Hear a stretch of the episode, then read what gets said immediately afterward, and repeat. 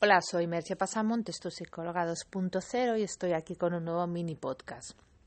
Hoy os quería hablar de lo que nos cuesta, no digo a mí, obviamente que soy psicóloga, pero en general de lo que nos cuesta entender los trastornos mentales, las patologías y las dificultades psicológicas en general. Parece que es un tema que tengamos todos muy asumidos, que las personas pueden tener eh, dificultades, pasar por momentos de dificultades psicológicas, pero la verdad es que se entiende muy poco y que las personas que pasan algún tipo de, de problema de esta índole tienen a veces dos problemas, y es pasar el problema y la incomprensión de la gente que los rodea. Esa incomprensión toma muchas formas, desde el típico venga, anímate y pon de tu parte que se le dice a un depresivo, que bueno, a ver, si pudiera animarse y poner de su parte ya lo haría, ¿no crees? O sea, no hace falta que le digas esa obviedad, tipo, hola capitán obvio, ya, ya, ya sé que, que me puedo animar, pero es que no puedo, porque si no, no estaría deprimido. Este sería quizá un caso más grave.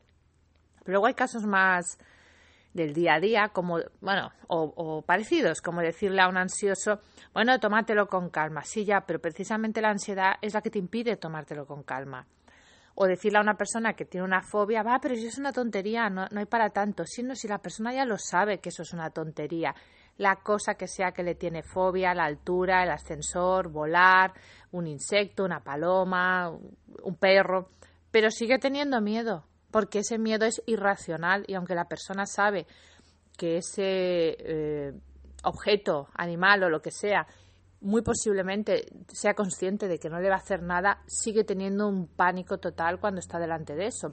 Y siempre hay algún, con perdón, listillo que te dice, no, si eso no da miedo, sí, ya, claro, porque no tienes fobia. Entonces lo que pediría desde aquí, desde este mini podcast y desde mis, eh, bueno, desde mis conocimientos, es mayor comprensión, mayor empatía hacia el problema del otro. Que tú no hayas sufrido nunca eso, no quiere decir que no haya otras personas que sí lo padecen y que cuando lo padecen lo pasan mal.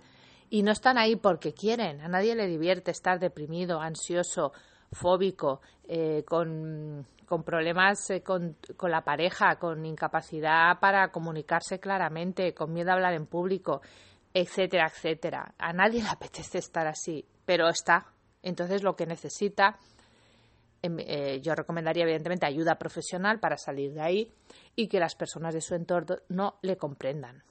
Así que ese es mi llamamiento de hoy, comprender más los trastornos y dificultades psicológicas.